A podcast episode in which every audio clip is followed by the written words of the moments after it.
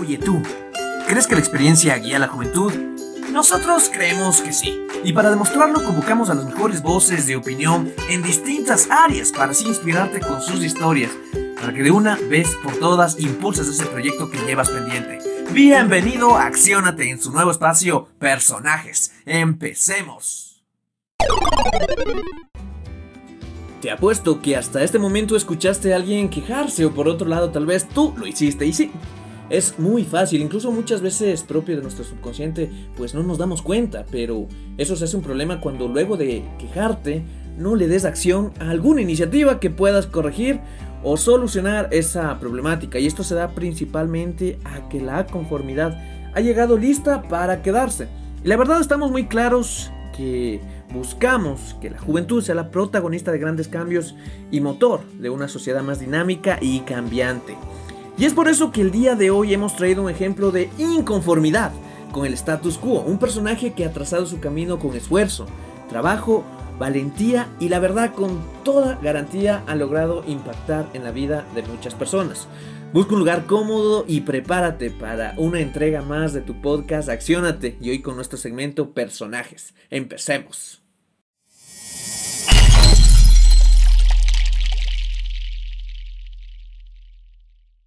Hola amigos, Milton Jacome en la locución te acompaña una vez más y me siento muy afortunado de traerte ya el capítulo número 9. Es impresionante como poco a poco vamos generando comunidad, una comunidad lista principalmente para tomar acción.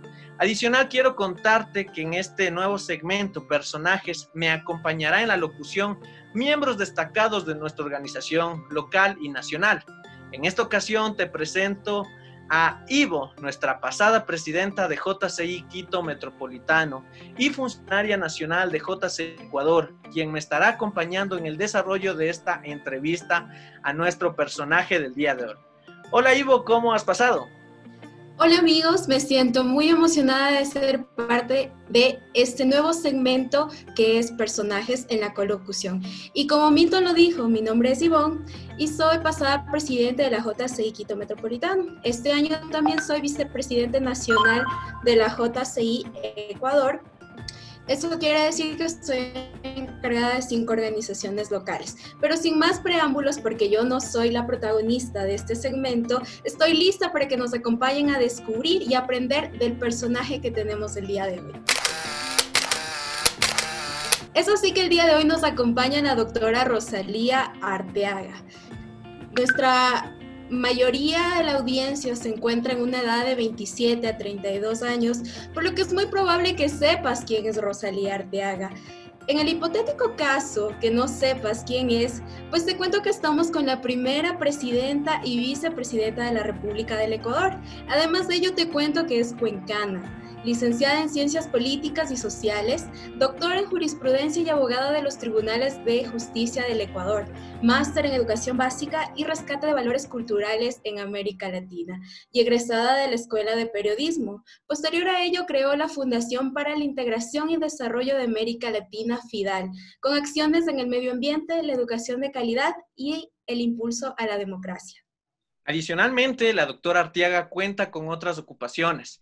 Abro, aquí un paréntesis, doctora, y déjeme comentarle que cuando toquemos la temática del manejo de tiempo, usted nos debe dar una ponencia, porque lo que voy a leer es realmente impresionante. Es presidenta ejecutiva de la empresa AS Producciones, presidenta del Consejo Asesor de la Fundación Fidal, vicepresidenta de la Orquesta Sinfónica Juvenil del Ecuador, directora de la Escuela Latinoamericana de Liderazgo de la Red UREL, miembro del patronato de la Fundación Excelencia de Madrid y del Consejo Ejecutivo de dicha fundación, miembro del Steering Committee del Institute for Enhanced Livelihood con sede en Canadá, miembro honorario de la Fundación Internacional Cereco Argentina, miembro honorario de Astray Female Leadership Foundation en Alemania, miembro de la Academia Mundial de Artes y Ciencias y miembro del directorio de Fundación Panamazonía de Manaus, en Brasil. En su condición de abogada, pertenece a la Federación de Abogados, Federación Internacional de Abogados y al Colegio de Abogados de la SUAY. Como periodista, a la Unión de Periodistas de la SUAY y es finalmente secretaria nacional de la Mesa Redonda Panamericana. Rosalía Arteaga es además escritora, lo que ha hecho que obtenga un espacio como advisor en la Biblioteca Alejandría en Egipto. Posee grandes reconocimientos por sus obras, entre ellas tenemos Jerónimo, los otros Jerónimos, Horas, Gente, Árboles de Cuenca, La Mujer y la Política, cinco poemas, Altos en Nepa, Los Frentes de una Guerra y La Presidenta, El secuestro de una propuesta. Bueno, y todavía me quedaría mucho por comentar acerca de la vida de la doctora. Sin embargo, me gustaría preguntarle directamente a ella, ¿quién es Rosalía Arteaga? Bueno, muchas gracias por la invitación a, esta, a este segmento de Acciónate. Ah, estoy muy contenta de participar con ustedes, jóvenes, sobre todo de la Cámara Junior, que han venido trabajando con mucho entusiasmo en varios temas la pregunta no es fácil de responder porque yo digo que cada persona somos como una especie de rompecabezas, ¿no? Pero también como un prisma, dependiendo de, de, qué lado nos veamos, de qué lado actuemos, pues tenemos esas diferentes facetas. Eh, en todo caso, yo diría que soy una persona realizada, una mujer que ha desarrollado actividades en varios campos, en todos ellos me he sentido feliz. Em, creo que he aportado a mi país y que lo sigo haciendo a través de las actividades que desarrollo y de alguna forma a iniciativas a nivel mundial. Em, soy una viajera empedernida. Imagínense el suplicio que ha sido este par de meses, casi tres meses, en donde no he podido salir casi ni de mi casa. Em, he dejado de viajar por el mundo y también por el Ecuador al mismo tiempo siempre he sido una ávida lectora y cuando uno lee, viaja, viaja con la imaginación y con el pensamiento. Em, soy em, mamá de tres, tuve en realidad cuatro hijos, perdí a mi hijo Jerónimo a una edad muy temprana, tengo siete nietos y bueno, sigo súper activa en una serie de actividades como las que ustedes han mencionado y algunas otras en las que me he ido o que me he ido involucrando o me han ido involucrando más bien a lo largo del tiempo. Y sí, en ese sentido, en el que realmente la situación actual, como usted lo nombró en este momento, nos ha limitado bastante en algunos de los aspectos que nosotros hacíamos comúnmente, por ejemplo, el viajar. Eh, ¿Qué reflexión en general para los ecuatorianos y ciudadanos del mundo cree usted que el COVID-19 nos está dejando? Ah, bueno, primero decir que esta pandemia nos tomó a todos por sorpresa. No hay ningún país del mundo que estuvo preparado para actuar frente a un embate de un pequeño virus. Eh, algunos no dicen ni siquiera que es un, microorganismo, dicen que es algo más pequeño.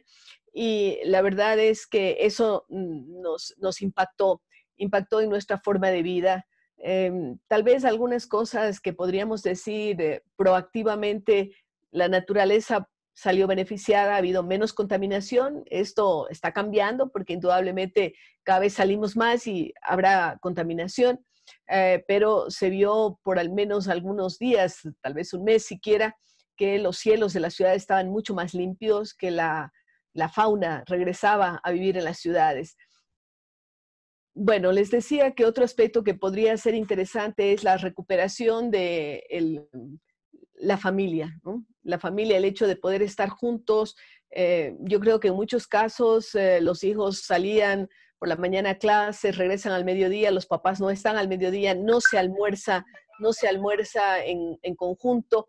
Eh, y entonces hay una dispersión. Tal vez el hecho de la obligación de estar todos en la casa ha facilitado el que pueda haber esas interrelaciones familiares íntimas, ¿no? No con la gran familia extendida, pero sí las de la familia más pequeña, eh, poder compartir el tiempo. Otras personas han encontrado espacio tal vez para practicar algún hobby, alguna cosa que la tenían descuidada. En mi caso, me gusta la jardinería y esto digo que me ha salvado porque evidentemente el primer mes sobre todo estuve absolutamente sola yo había regresado de México de una reunión en Durango de em, un eh, foro económico de medio ambiente y una de las personas que estuvo en el foro falleció con coronavirus. Y entonces eh, yo no sé si tuve contacto directo con él, probablemente no, pero uno no sabe eso nunca. Regresé en, marzo y me obligué yo mismo a quedarme aislada sin ver a mis familiares y fue duro, mm, indudablemente lo fue.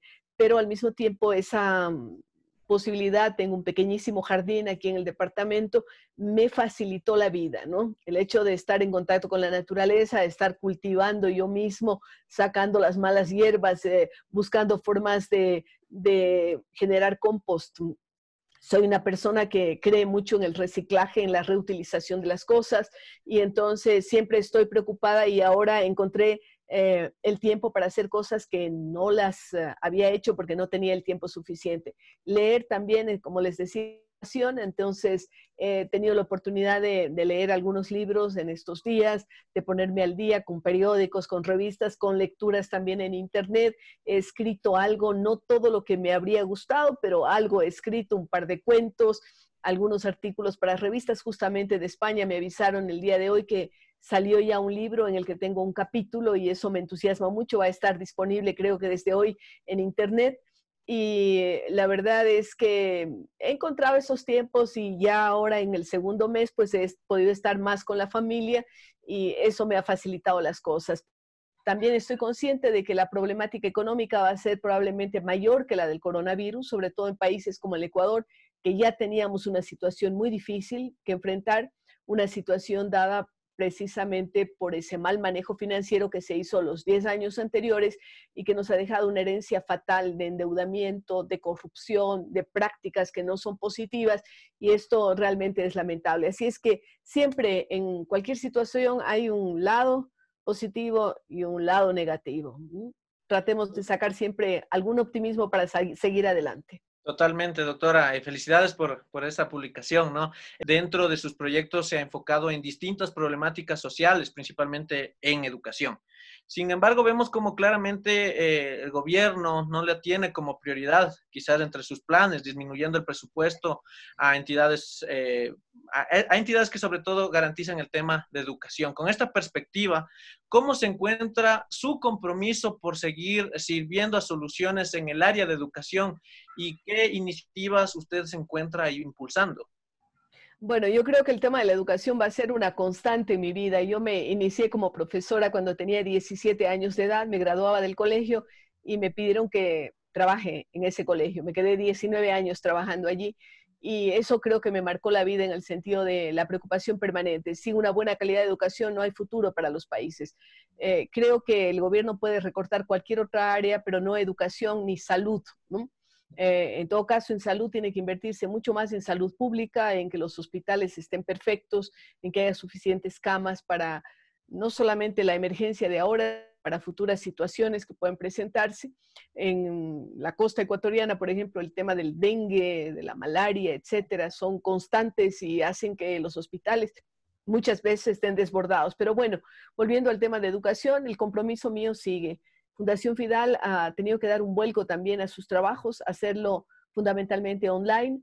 Eh, estamos con clases eh, em, de mm, formación en ciencia, tecnología, ingeniería y matemáticas para profesores, un, proyecto e-STEM, porque le hemos incluido el tema de la ética. Acabamos de cumplir un curso importantísimo con 90 profesores del Centro Histórico de Quito y eh, ahora vamos a hacer una segunda convocatoria para profesores de colegios y escuelas de todo el país, ¿no? Lo, vamos a continuar haciendo porque creemos que el Ecuador tiene que preparar a más científicos y justamente esta pandemia demuestra que la ciencia es la que nos puede dar solución a, los diversos problemas que tenemos, no solamente en el ámbito de salud, sino inclusive en el de la producción. Eh, luego, eh, la Escuela de Liderazgo en la que Milton fue nuestro alumno, eh, va a continuar. Es la sexta edición, el sexto año. Eh, vamos a empezar en la última semana de junio y va a ser con modalidad online. Pero estamos tratando y justamente tenemos una serie de reuniones para tratar de generar eh, nuevos esquemas que no sean simplemente decir, bueno, las clases, los profesores les van a dar online, sino cómo establecemos mecanismos. nosotros nos estamos preparando, yo estoy siguiendo clases en la UNIR para ser tutora online, porque yo creo que uno tiene que prepararse siempre. Eh, tenemos 20 personas eh, que nos estamos preparando para ser tutores online y em, de esas 20 personas, 10 somos eh, parte de FIDAL, incluyendo los profesores y otros jóvenes tutores, porque hemos generado la figura de los tutores con algunos de los exalumnos uh, eh, de FIDAL, integrantes de ASOBEL, y tenemos esa posibilidad de haberles conseguido los cursos también para ellos. Así es que tenemos esa nueva modalidad, vamos a seguir trabajando intensamente. Tenemos un proyecto con migrantes que tiene un fuerte componente educativo. Eh, seguimos publicando la revista online, por supuesto, la revista de educación. Eh, mantenemos la edición en, en papel, pero le estamos dando más impulso al online. Hemos reactivado una publicación de ecología que teníamos antes y eh, también es online. Em, así es que realmente ese compromiso con educación sigue. Em, estamos apoyando una propuesta que había presentado yo personalmente a la Fundación Barkey de Dubai y estamos capacitando a, 50 entre directivos eh, de, instituciones educativas y profesores de esos mismos establecimientos em, en la provincia de Manabí, ¿no? con la Fundación eh, Barkey, con la UNIR, con COF, que es otra institución de la que soy presidenta, una fundación de la Universidad Internacional de La Rioja y estamos trabajando allí. Por otro lado, le he propuesto al Ministerio de Educación, todavía no llegamos a un acuerdo, pero estamos hablando de una plataforma gratuita que he conseguido de una empresa británica para que capacite a profesores a, fin de que puedan ser profesores online, profesores eh, del Ministerio de Educación. Hemos tenido unas primeras conversaciones y espero que el Ministerio sea lo suficientemente receptivo y ágil para que no se pierda esta oportunidad única que realmente una empresa, porque en ese caso no es una fundación, una empresa está ofreciendo al Estado ecuatoriano capacitación gratuita para sus maestros. Entonces, realmente estos son temas en los que siempre vamos a seguir trabajando y, por supuesto, nos van a encontrar siempre en Fidal con ganas de, de trabajar y de hacer las cosas positivamente. Y por supuesto, la educación en todo nivel, como lo acaba de mencionar, querida doctora Rosalía, no solamente para los estudiantes, sino como maestros también prepararnos. Ahora quisiera enfocarme mucho más en los jóvenes. ¿Por qué usted considera que la educación para el joven debe estar orientada hacia una conciencia social? Sí, es, es fundamental. Eh, nosotros en, la, en el Centro de Formación para el Futuro, en la Escuela de Liderazgo, ponemos un énfasis enorme en valores, sobre todo en la ética, ¿no? Una ética laica, no tiene que ver con las religiones, sino que tiene que ver con la formación personal de cada ser humano, en donde nosotros eh, hacemos énfasis en el tema de, por supuesto, de solidaridad que tiene que primar esa conciencia social que tú has mencionado, eh, pero también la honestidad, la honestidad que debe tener el funcionario público, pero debe tener la persona también en, su vida diaria y les ponemos siempre ejemplos de, de casos de corrupción, casos de falta de honestidad personal y cómo tenemos que proceder nosotros. Entonces, el tema de valores es importantísimo y yo creo que vamos a fortalecer inclusive esa línea. Luego de que se produjeron los hechos de violencia en octubre del año pasado en el Ecuador, recordarán ustedes con las marchas que se dieron y en donde se dio una violencia inusitada, porque en el Ecuador han caído gobiernos y sin embargo ha sido de una manera pacífica o muy cercano a la Pacífico, pero en las marchas de octubre hubo una violencia de destrucción de bienes, como la Contraloría General del Estado, sacar las piedras de las, de las calles patrimoniales de Quito, de Cuenca, destruir propiedad privada, en fin, toda una serie de desmanes, ataque a periodistas, etcétera. Entonces, eh, nosotros en la fundación decíamos hay que fortalecer Em, las eh, componentes de ciudadanía, porque lo que queremos no solamente es tener gente preparada, gente científicamente, profesionalmente preparada, sino queremos tener buenos ciudadanos. Un buen ciudadano no destruye su ciudad por más que esté con rabia. Un buen ciudadano no le ataca a su vecino por más que esté con rabia y que tenga y que tenga razón en sus, en sus eh, eh, peticiones. Eso no le estamos quitando a nadie el derecho de protestar, de salir, de marchar, pero destruir es otra cosa. Entonces, el concepto de ciudadanía es muy importante y lo queremos impulsar también en la fundación. Doctora, ya que justamente tocamos ese tema, eh, cuénteme más acerca de la escuela de liderazgo a la que formo honrosamente como es becario. Un, poco más de su historia y, principales logros que, que han tenido, ¿no? Claro que sí. para nosotros es, eh, yo digo, como uno de los proyectos más queridos, el del Centro de Formación para el Futuro. Le pusimos ese nombre que puede parecer un poco ambicioso, pero queremos formar en este centro a los líderes del mañana, líderes éticos que el Ecuador necesita.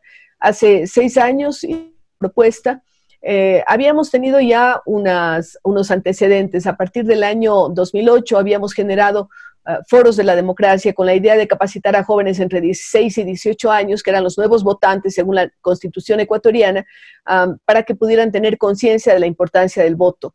Luego oh, trabajamos Campus por la Democracia. Los eh, foros eran simplemente una mañana que íbamos a un colegio, hablábamos con los chicos y eh, pues les dábamos charlas y eso. los campus eran un poco más allá, un fin de semana con los chicos, alrededor de 100 jóvenes, y em, eh, vimos que esto daba un resultado increíble. Así es que de allí dimos el paso a, tener la propuesta del Centro de Formación para el Futuro. Encontramos un buen aliado en la Fundación Hans Seidel de Alemania y también en otras organizaciones y empresas privadas y mm, decidimos em, avanzar a, crear un centro que además es diferente de otros porque implicaba, digo implicaba porque este año no lo podemos hacer, una permanencia em, y una convivencia diferente a la que se tiene en cualquier otras clases, ¿no? Usted va a una clase en la universidad, está en la clase, sale, eh, luego se va a su casa. Aquí no, aquí estamos de viernes a domingo eh, cenando, almorzando, eh, se tienen las habitaciones compartidas de dos o tres personas. Todo eso implica una especie de comunidad que ha sido riquísima y muy valorada. Em, se dan clases y tenemos profesores de planta que tienen clases como em, expresión oral y escrita, como media training, tienen eh, realidad nacional, realidad internacional, cómo hacer proyectos, pero aparte una serie de conferencistas y personas que van dando sus inputs, que van dando sus experiencias y esto realmente ha sido súper enriquecedor eh, como logros tenemos eh, muchos chicos que están liderando organizaciones, mm, jóvenes que han ganado becas al extranjero. Ahora mismo tenemos una joven en Corea que está estudiando política internacional. Eh, tenemos jóvenes que han ganado las becas Botín, ah, que han ganado los Victory Awards. otros están de concejales, algunos están de asesores en la Asamblea Legislativa. Yo creo que es difícil encontrar organización que tenga tanta, una tasa tan alta de éxito como la que tiene la Escuela de Liderazgo. Tan es así que los eh, puestos para poder entrar, porque todos son becarios, em, son eh, muy disputados. Tenemos a veces 500, 600 aspirantes para 50 cupos. Este año vamos a hacer la excepción. En lugar de tener 50 chicos, vamos a tener 90 tenemos la posibilidad de hacerlo online, porque no tenemos de lo de, con la forma presencial o semipresencial que teníamos, había que financiar también la estadía y la alimentación y los costos son muy altos. No tenemos eso, pero eh, sí estamos abriendo la oportunidad a más chicos y entonces estamos escogiendo precisamente en estas semanas se está haciendo el escogitamiento de los chicos que ya postularon y que van a ser parte de este nuevo CFF, como se le llama, el Centro de Formación para el Futuro. Y el día lunes también es algo interesante, vamos a tener, y están invitados ustedes porque va a ser un evento abierto, la posesión de la nueva directiva de ASOBEL. ASOBEL es la Asociación de Expecarios de FIDAL, que desde el primer prácticamente decidieron crear los alumni y eh, este año pues va a haber la transición del directorio que terminó, estaba previsto el cambio en mayo, pero no lo pudimos hacer en mayo por obvias circunstancias, vamos a tener un evento online el día ah, lunes a las 7 de la noche y realmente nos dará una enorme satisfacción eh, ver cómo, perdón, no creo que es lunes, me parece que es viernes. El viernes me parece que es doctora. Sí, sí, sí, estoy, estoy, estoy pensando mal, pero me parece que es el día viernes, sí, eh, viernes 29, sí, a las 7 de la noche vamos a tener la, el cambio de directorio. Así es que, bueno, están invitados los jóvenes que quieran participar. Una característica del centro es que los eh, becarios son jóvenes entre 18 y 35 años. Hay gente de más edad que quiere participar, pero nos resulta un poco difícil por el tema de las grandes diferencias de edad, a pesar de que entre 18 y 35 hay bastantes diferencias. Sin embargo, eh, encontramos que hay muchas, inclusive autoridades locales, que no tuvieron la oportunidad de capacitarse y hay que darles esa oportunidad. Entonces, son de 18 a 35 años, tienen que demostrarnos que son líderes en su comunidad. Puede ser el presidente de una asociación escuela, puede ser un líder comunitario, el presidente de la FEUE, de hecho fue nuestro alumno Mauricio Chiluisa, también es interesante porque también entra dentro de nuestro score de, éxitos. Eh, luego tenemos, eh, y es la primera vez además que un líder de una provincia como Cotopaxi llega a ser líder a nivel nacional. Casi siempre los presidentes de la FEUE eran de Quito, Guayaquil o Cuenca nunca de Cotopaxi, y esto es interesante. Em, y luego, em, o, puede ser la reina barrial o la líder deportiva, hemos tenido genios de robótica como Inti Kondo, o hemos tenido uno de los seleccionados de baloncesto ah, a nivel nacional, hemos tenido de todo y esa rica variedad es la que hace que probablemente este centro de formación para el futuro sea lo que es, ya un referente. Eh, cada año nosotros traemos conferencistas para la, graduación de gran peso como el ex eh, presidente de Uruguay, Luis Alberto Lacalle, o como Vanessa Hauk, una líder ambientalista y además una periodista de mucho prestigio, o el banquero más joven del mundo. En fin, eh, hemos tenido gente fantástica y la vamos a seguir teniendo. Y en esta, yo creo que también esa es una de las cosas que el coronavirus nos va a dejar, la oportunidad de usar más las herramientas tecnológicas. Eh, no es igual, por supuesto, a mí me encanta eh, lo, lo presencial, pero ya que no tenemos lo presencial, yo mismo he tenido que aprender el uso de un montón de plataformas que no lo habría hecho nunca y he tenido también la posibilidad, el, día viernes en la mañana, por ejemplo, voy a estar conversando con un grupo multirracial maravilloso. La invitación la recibe em, Liberia, desde África, ¿no? Eh, una persona me contactó a través de LinkedIn y bueno, convinimos y voy a dar la charla. Hace poco estuve con el Pop Movement. Eh, Pop Movement es Protect Our Planet, que es una organización de jóvenes cuya sede está en Nueva Delhi, en la India y he estado dando conferencias a una cantidad enorme de jóvenes, enorme, jóvenes y niños. Ayer estuve con el Liceo del Valle, con chicos de entre 10 y 12 años. Eh, he estado leyendo mis cuentos a través de em, el Zoom. Eh, me pareció increíble, hace mucho una eh, lectura y una conversación sobre mis libros de niños, porque estoy escribiendo mucha literatura infantil y juvenil, y allí fue maravilloso porque tuve 999 niños, ¿no? Algunos de ellos estaban con su papá, entonces teníamos más de 2.000 personas escuchando una lectura de un cuento y conversando sobre un cuento mío que se llama El secreto de la princesa. Fue una experiencia lindísima que tal vez sin el, em, eh, el coronavirus, sin la, la tecnología, la habría podido realizar. De hecho, las clases que tuvimos con los profesores del Centro Histórico de Quito, nosotros las habíamos empezado de forma presencial. No tuvimos tanta constancia ni tan buena asistencia en lo presencial. En lo online fue perfecto. Tuvimos una asistencia, una participación, una emoción, un trabajo lindísimo. Entonces, vean que a veces uno se lleva estas sorpresas que pueden ser agradables. Y bien, una vez que hemos conocido a Rosalía a breves rasgos, hemos notado muchísima inteligencia y muchísima personalidad, generándonos varios interrogantes eh, sobre cómo nos responderías ciertas preguntas interesantes, por supuesto. Por eso que en este momento nosotros aperturamos el espacio Los personajes reflexionan, en el cual realizaremos unas preguntas a fin de que la doctora nos pueda contestar de forma corta o si desea puntuarlo, también puede extenderse un poquito, em, ciertas inquietudes que tenemos. ¿Está lista, doctora? Lista. Correcto. Entonces, la primera pregunta dice, ¿cree que ya ha cumplido todas sus metas? No, de ninguna manera. Yo pienso vivir largo, por eso me estoy cuidando del coronavirus y aspiro a, seguir realizando muchas cosas. Mientras hay vida, hay ganas de hacer. Soy, como decía, una persona muy realizada, pero hay muchos países que quiero conocer, mucha gente que, conocer también. quiero escribir más, más libros. O sea que siempre tengo metas muy grandes y por supuesto quiero ver crecer a esos nietos y, y sentirlos cerca. Por supuesto, y en este sentido de que tenemos muchas cosas por hacer aún en la vida, ¿usted qué es lo que le agradece a la vida? Ah, le agradezco haber nacido en una familia maravillosa. Mi padre y mi madre están vivos. Eh, también le agradezco eso. eh, con haber conocido a mis cuatro abuelos y a mi bisabuela.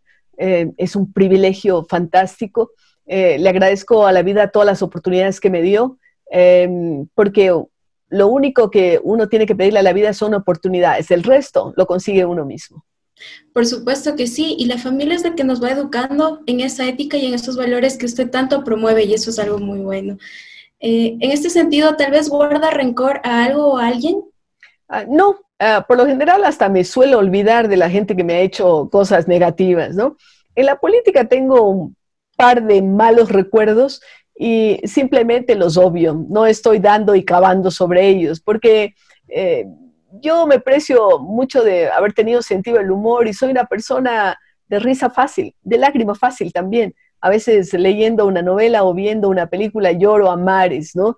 Eh, y gente que está al lado, sobre todo en los aviones, ¿no? Cuando uno está viajando esas, esos vuelos intercontinentales de 14, 16, 18 horas, pues bueno, a veces leo, otros ratos estoy escribiendo, por ejemplo, El secreto de la princesa lo escribí en un avión, y em, eh, también veo películas, ¿no? Y, claro, se me acaban las occidentales y empiezo a ver Bollywood y veo las películas coreanas y las japonesas y a veces a lágrima viva allí. Recuerdo una película sobre el Alzheimer terrible, una japonesa, y yo lloraba y mis vecinos de, de lado y lado pues estaban mirando qué me había pasado y lo único que estaba ahí yo gimoteando ahí por la, por la película es que río mucho, pero puedo llorar también bastante y yo creo que las lágrimas ayudan a lavar el alma.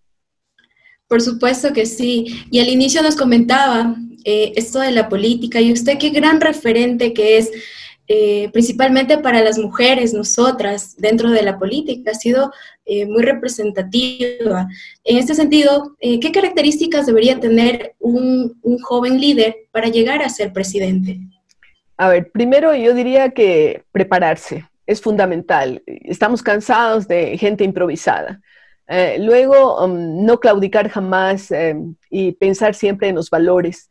Cuando yo hablo a veces con jóvenes que están en el sector público, inclusive mis hijos, yo les digo en una mano la ley y en la otra tu conciencia. Eso es lo que hay que tener siempre en la mano, la ley y la conciencia. No irse por encima de la ley, no pensar que yo puedo hacer otras cosas porque, bueno, otros lo hacen. No, hay que respetar la ley y por supuesto la conciencia, esa que la vamos cultivando, que no sea esa conciencia elástica que da paso para todo, lo que la vamos cultivando y que es aquello que son esos morales que son fundamentales a la hora de demostrar esos liderazgos. Yo creo en los liderazgos para el bien, porque también hay liderazgos negativos, de eso tenemos que estar conscientes.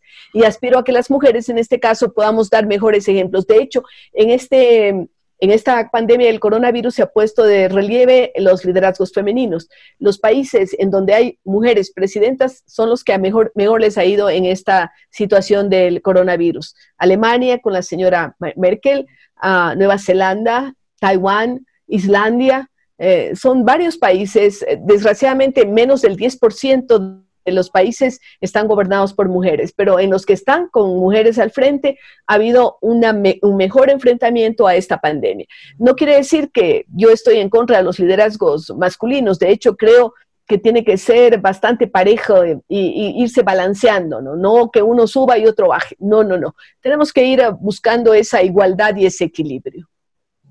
Y por supuesto, la educación y la preparación es lo que nos va a llevar a todos los jóvenes a crear verdaderos cambios positivos, ¿no es cierto?, en la comunidad.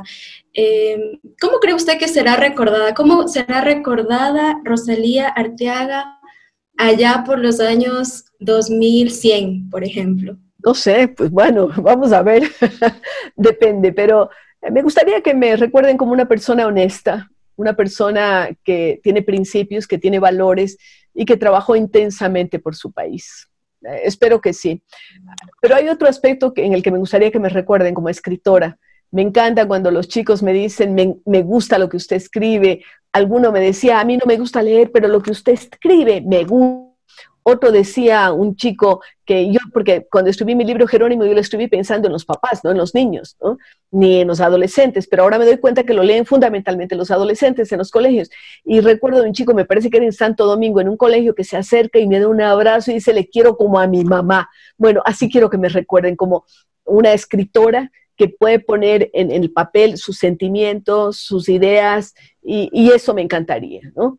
Entonces, persona, de principios y escritora que toca el alma. Querida audiencia, hemos llegado al final de este podcast. Agradecemos profundamente el aporte que hemos tenido a cargo de la doctora Rosalía Arteaga. Ya para finalizar, doctora, me, gustaría que usted pueda eh, dirigir un último mensaje a todos los jóvenes que son parte de nuestra audiencia, algún mensaje de, de desarrollo, de motivación, pero que de alguna u otra forma puedan seguir incentivados a accionar y a cambiar esta realidad.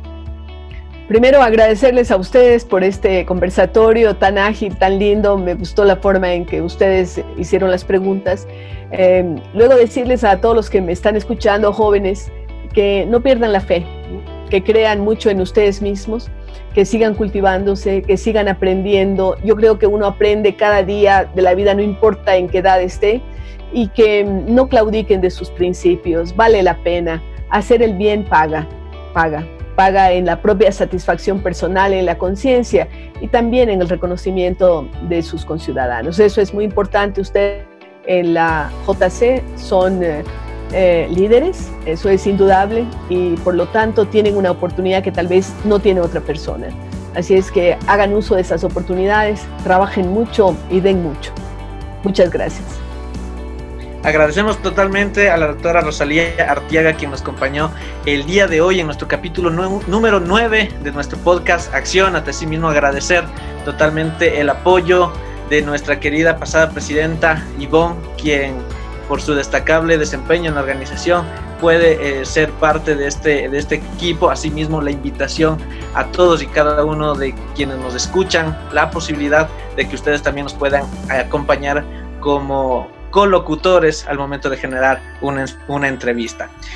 Muchísimas gracias con todos, queridos amigos. Nos vemos en el siguiente programa. Cualquier pregunta, duda o recomendación, recuerda usar nuestras redes sociales y los hashtags que nosotros promocionamos. Cuídate mucho y nos vemos muy pronto.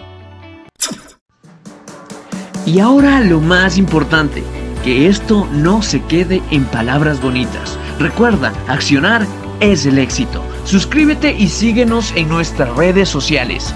Facebook, arroba JCI Quito Metro. Instagram, arroba JCI Quito Metropolitano. Recuerda, lo más importante es accionar. Es ahí donde se encuentra la magia. Nos vemos en el siguiente capítulo.